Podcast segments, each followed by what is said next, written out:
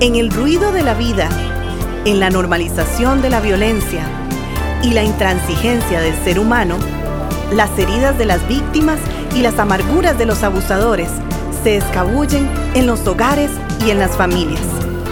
Levanta, propone un acercamiento integral, uno desde adentro, desde los lugares donde solamente Dios puede entrar. Conversemos.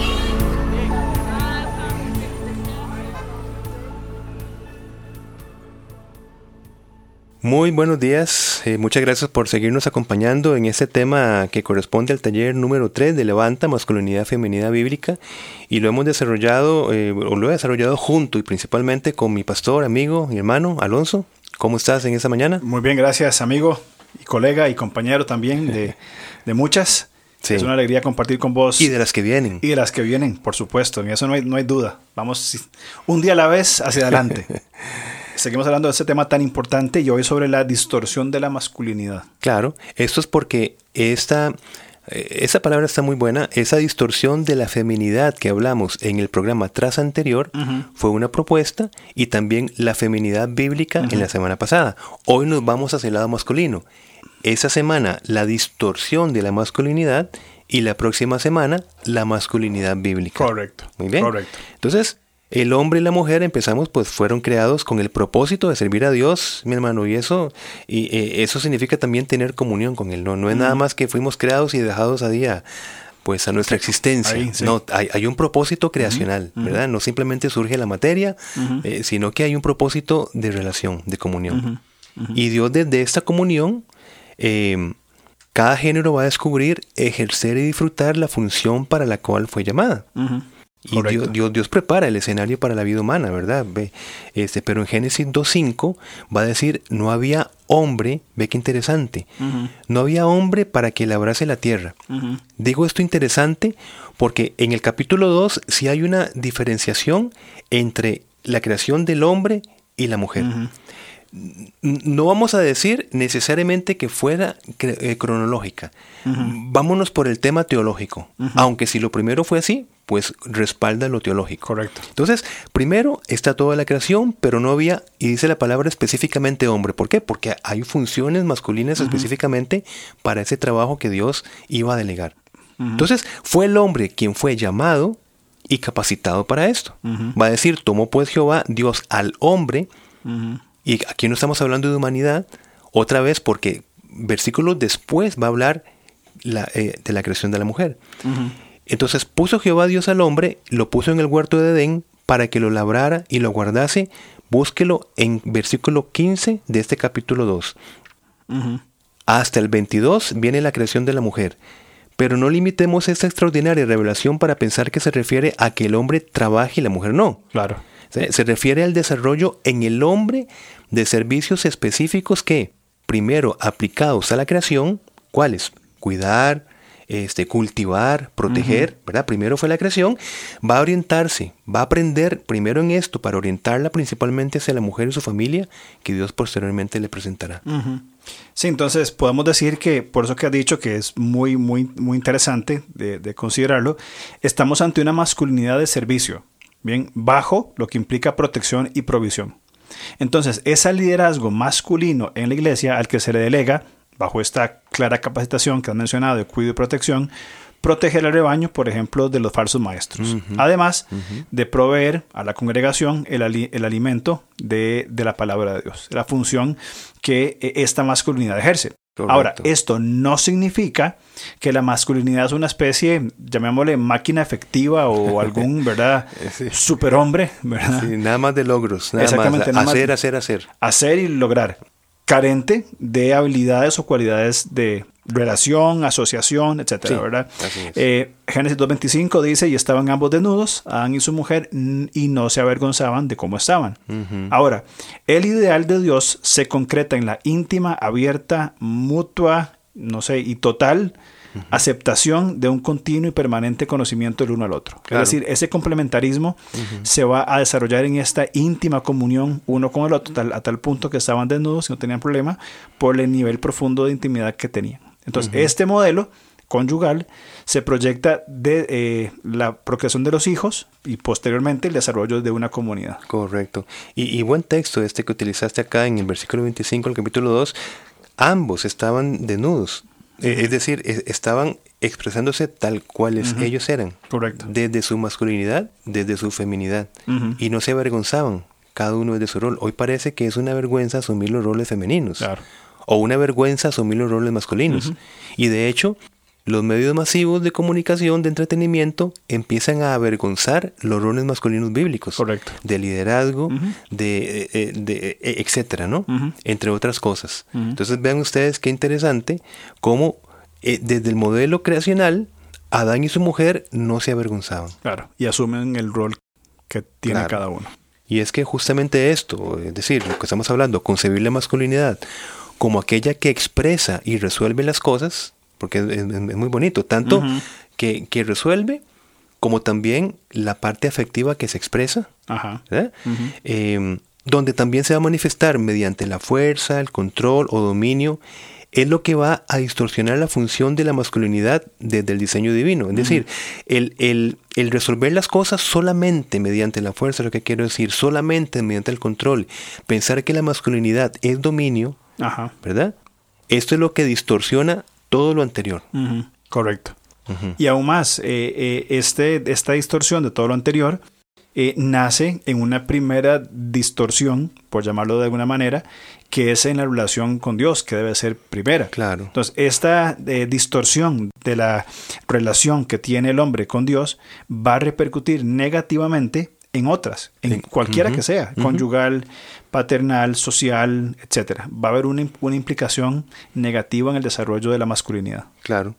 Yo, yo no quiero, mi hermano, que todos los que hemos sido encontrados por Jesucristo este, hayamos sido encontrados eh, cumpliendo una verdadera masculinidad bíblica este, más bien fuimos encontrados no cumpliendo nuestra delegación frente a Dios y, incluso decidiendo hacer las cosas según nuestra manera de pensar, es decir, distorsionados.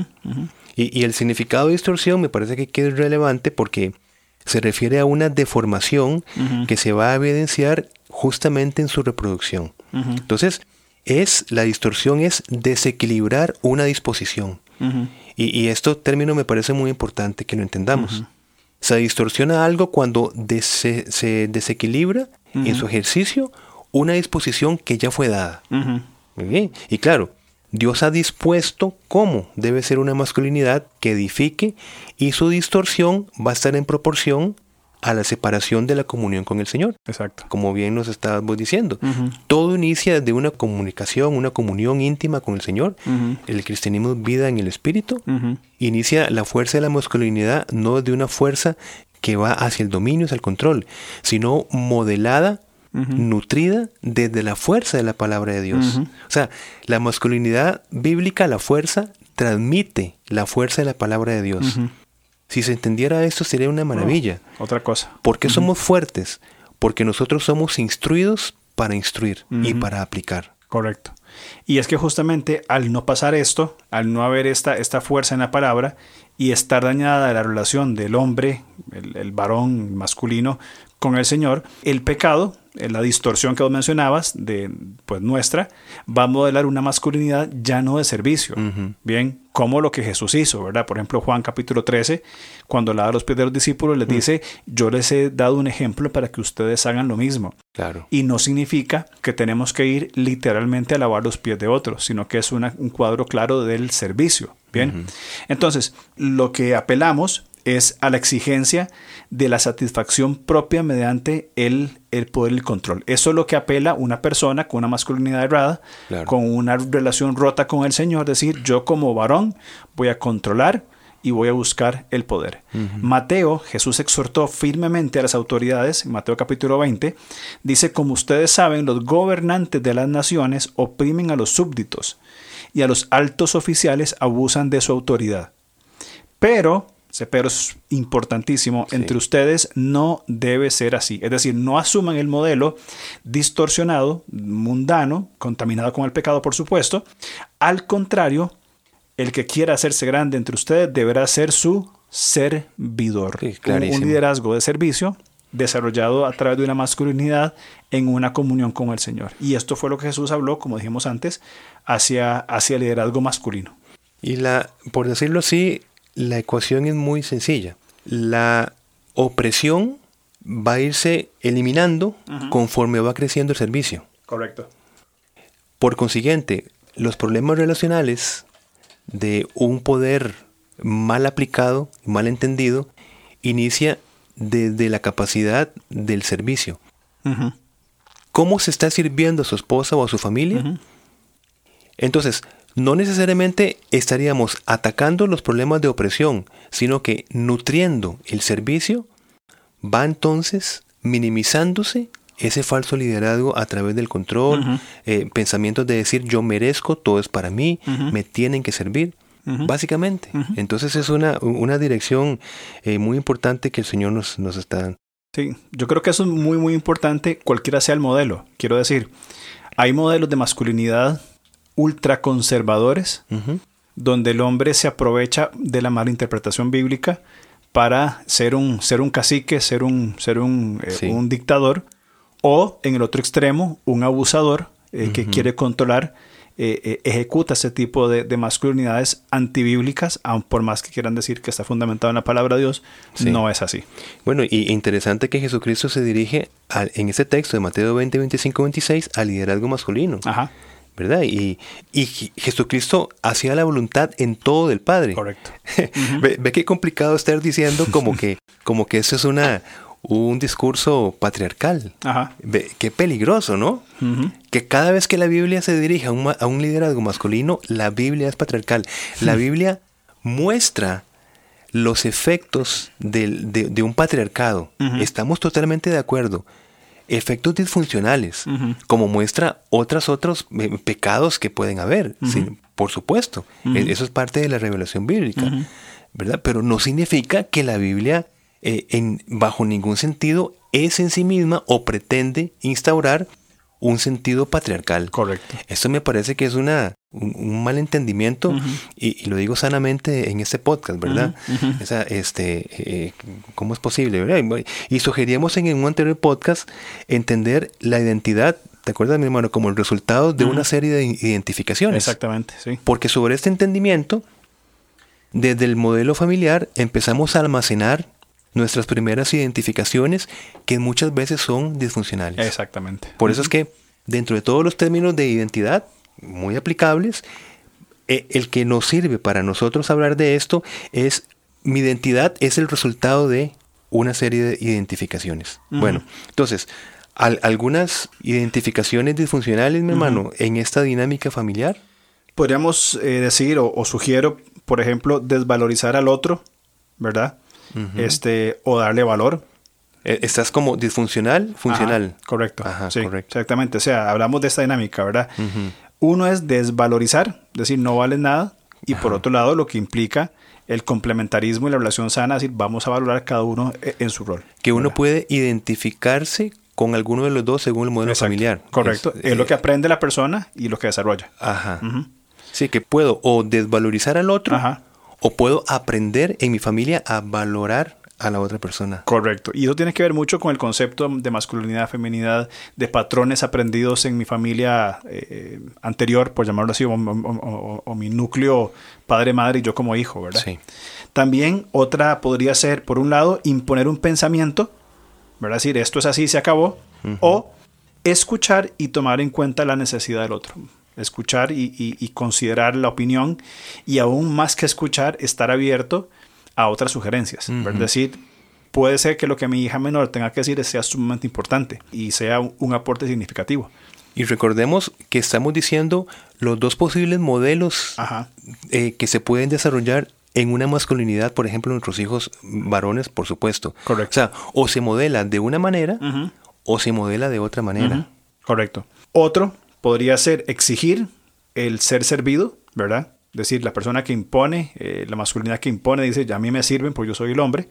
O el correcto, el modelo correcto es el modelo de servir. Yo voy a servir a mi esposa a mis hijas eh, en función del, mandato bíblico. Creo que cuando se entiende correctamente la masculinidad eh, desde la perspectiva del complementarismo, es el hombre va a buscar o va a procurar más bien el desarrollo integral de la otra persona desde el servicio. Es decir, eh, la masculinidad bíblica va a decir, ¿qué puedo hacer yo desde mi rol de masculinidad, desde mi liderazgo como hombre, para que mi esposa esté mejor física, emocional y espiritualmente? ¿Qué puedo hacer yo como padre desde mi rol de liderazgo con la autoridad dada por Dios para servir?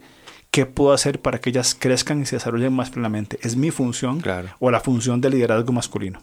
Exacto. Entonces, como estamos hablando acerca de una masculinidad distorsionada en este podcast, podríamos entonces resumir que si desde el seno relacional de la familia, entre hermanos, para ser más específico, se fomenta o se permita la desvalorización de la otra persona, del hermano o hermana, para ser más puntual, o permitimos como padres que nuestro hijo mm, eh, varón imponga su pensamiento, que no escuche, no tome en cuenta lo de los otros, que exige eh, el, servicio sin que él aporte servicio, vamos modelando una masculinidad distorsionada, que no es el modelo bíblico. Correcto. Eh, por eso presentamos estas dentro de muchas alternativas que podríamos hacer. ¿Por qué? Porque eh, si el diseño de Dios en el hombre lo ha capacitado, entre otras cosas, para proveer y proteger, significa que la mujer ha sido capacitada, entre otras cosas, para responder buscando sentirse segura guiada y protegida. Es una retroalimentación vital. Entonces, una masculinidad, si viene distorsionada, ¿cómo se pretende que la mujer, la esposa, responda a esa masculinidad distorsionada? Ahora, y tras de eso, si decirle a esta mujer que se someta, por ejemplo, que entienda el concepto de cabeza, concepto de autoridad, es donde se dificulta más el concepto, que sigue siendo bíblico, saludable, ¿verdad? Y necesario, entonces la mujer va a intentar redefinir esas palabras y vamos a decir, la Biblia no puede decir autoridad en el hombre, no puede dar a entender cabeza, ahora le llaman fuente, y no, no sé qué otras cosas, ¿ves? pero es desde una masculinidad distorsionada, no desde la voluntad de Dios que está escrita en su palabra. Es que se, se asocia el concepto bíblico masculinidad con el ejercicio eh, distorsionado de la masculinidad. Entonces, la feminidad ve un modelo masculino deformado, sin forma, distorsionado, sin ningún sentido de protección y cuidado, pero que se justifica diciendo que es el modelo bíblico cuando no lo es para nada. Exactamente. ahí se da ese, llamémosle cortocircuito. Claro. Y por tanto, y que es muy interesante, la feminidad va a procurar defender su feminidad atacando el modelo bíblico, no el modelo erróneo. Es decir, la Biblia no puede decir eso, Dios no puede decir eso. La Biblia es patriarcal, es antimujer. Pero un momento, la enseñanza bíblica es totalmente distinta a lo que ha visto en ese hombre irresponsable de modelar una masculinidad eh, equivocada. Que también, no, fantástico, que también una masculinidad distorsionada puede justificar un texto bíblico, lo pongo de otro lado, este, desde, desde su modelo disfuncional, exigiendo que la Biblia dice de que la esposa tiene que eh, someterse en todo a su esposo. claro. Entonces, por eso es que no es el texto el, que se equivoca, por supuesto, ¿verdad? Porque aquí nos comprometemos muchísimo con, con, el concepto pues, de lo que es Dios mismo, ¿verdad? Que no puede mentir, más no es hombre para que mienta. Correcto, correcto. Pero las, las interpretaciones sí pueden equivocarse. Una cosa es la revelación y otra cosa es la teología. La revelación es, es perfecta. La interpretación no. Además, cualquiera que sea. Cualquiera. Sea, Sí, claro. Sea, sea la que sea. Sí. ¿Verdad? Sí, claro. Cuando nosotros decimos tenemos sana doctrina, pues bueno, eh, tenemos la intención de ser fieles a la palabra de Dios. Pero mi hermano, cada teología tiene constantemente que estarse revisando. Correcto, totalmente de acuerdo. Y eso es, eh, eso es un, un ejercicio común de personas que usan textos para su conveniencia. Eh, tengo casos frescos en la mente de, hombres que mirando sus acciones, no sus intenciones, eh, no hay un compromiso evidente con el Señor, muy probablemente no hay un estudio serio de las escrituras, una lectura constante, una vida de oración, un hombre que no está cercano al Señor, usando textos bíblicos para que su esposa sostenga relaciones sexuales con él. Entonces, en, una consejería, este hombre que ya uno sabe que no es una persona que se caracteriza por la búsqueda de Dios, le sacan cara, vea lo que dice aquí, usted tiene que acostarse conmigo. O sea, y detrás de esta, de, esta predicación tan espiritual, entre comillas lo digo, hay una masculinidad totalmente distorsionada que está apelando para su conveniencia, manipulando y usando la Biblia, Claro. justificando eh, algo que él, que él procura. Por eso es que decimos a viva voz el necesario equilibrio entre madurez espiritual y madurez emocional. Correcto, Sí. correcto. Pues bueno, todos los reemplazos son medios ilegítimos para una necesidad legítima. Muy bueno eso. Una desatención entonces emocional no se reemplaza, por ejemplo, con una infidelidad. Sí, sí, sí. Una abdicación del liderazgo masculino no se reemplaza con que la esposa sea mamá y papá. Otra vez. Todo reemplazo es un medio ilegítimo para una necesidad legítima. Correcto. ¿Cuál es la necesidad legítima? Un liderazgo masculino modelado desde la escritura. Correcto. Pero no se, no se le ponen los parches de la sustitución o, o- o de reemplazar una necesidad emocional por medio de otro mal. Exactamente. Porque estamos hablando de resolver un mal con otro mal. Exactamente. Y obviamente, más bien, resolver un mal con un mal va a generar más mal todavía. Sí, sí. Eso lo- es, claro, lo decimos ¿por qué? Porque estamos en el marco de una masculinidad distorsionada. Entonces, ¿hay posibilidad de una masculinidad distorsionada? Claro. Claro. Un padre que eh, abandona a sus hijos emocionalmente, a su esposa, claro. Lo que queremos decir es que a pesar de esto, un mal no va a contribuir este, resolviendo un mal. Entonces, otra vez, y termino. No, no es esta cuestión de decir, porque me la hizo, entonces yo me la cobro de otra manera. No, no, no, no. A pesar de una masculinidad distorsionada, lo ha- hablaremos en el otro podcast, es donde más bien se estimula una masculinidad bíblica, Exactamente. ¿verdad? Correcto. E- Es, es vencer lo malo con lo bueno. Correcto. Y creo que eso es muy importante eh, evaluarlo no solamente desde la perspectiva de un hombre que evidentemente tiene una masculinidad distorsionada.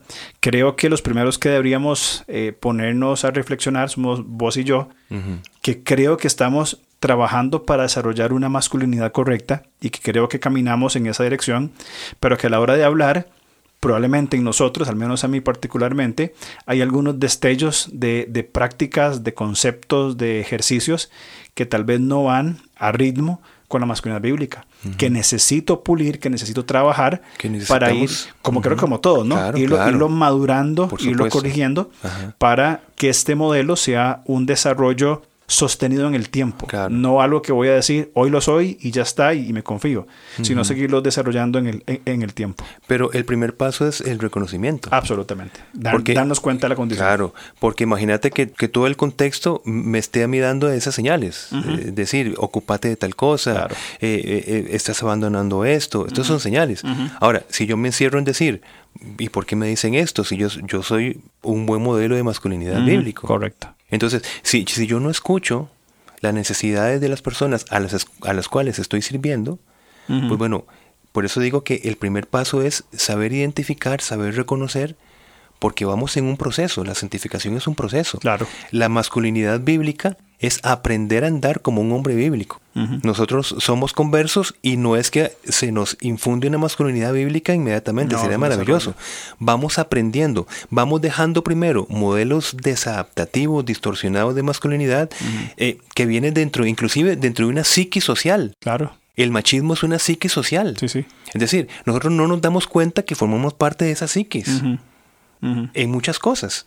Eh, cuando nosotros no hablamos con alguien, siendo nosotros muy, muy creyentes y todo lo que queramos decir, no abrimos a las necesidades, estamos aplicando una psiquis machista. Porque si fuimos modelados. Correcto. Veámoslo en los grupos de hombres. ¿Por qué cuesta tanto? Por esa psiquis social machista. Correcto. Entonces vamos aprendiendo a andar en una masculinidad bíblica y es un proceso. ¿Animados por quién? Por nuestra esposa. Correcto. Y que no solamente tiene beneficio en la relación en la cual estamos hoy día con nuestra esposa, sino también el modelo que dejamos para los que vienen detrás. Es decir, ese es el modelo de masculinidad. Correcto. Creo que es importante que retomemos el principio de la, de la distorsión. Una masculinidad distorsionada está desequilibrada para disponerse según el llamado y función que el Señor ha establecido. Mm, Muy bien. La solución a esta masculinidad distorsionada no es un reemplazo, menos la feminización de la masculinidad, que, es lo que pretenden, ¿verdad? Exacto. Hacer femenino, la que es un absurdo. Ir diluyendo la masculinidad como para que se parezca más, inclusive para que no se diferencie Exactamente, de, la feminidad. Correcto. No, que es una distorsión total. Absoluta y, sin sentido y destructiva. Claro. Que hoy aparentemente, o en la, en, en la punta del iceberg, pareciera y, lo digo en forma sarcástica, muy buena. Sí. Pero la solución. La solución, pero todo el trasfondo que viene junto con esto es, es grave. Sí. Eh, por un lado, no es que los niños se adoctrinen a no expresarse, ¿verdad? Según su, su masculinidad como si fuera algo patológico, sino que primero se les modele desde el ejemplo de papá.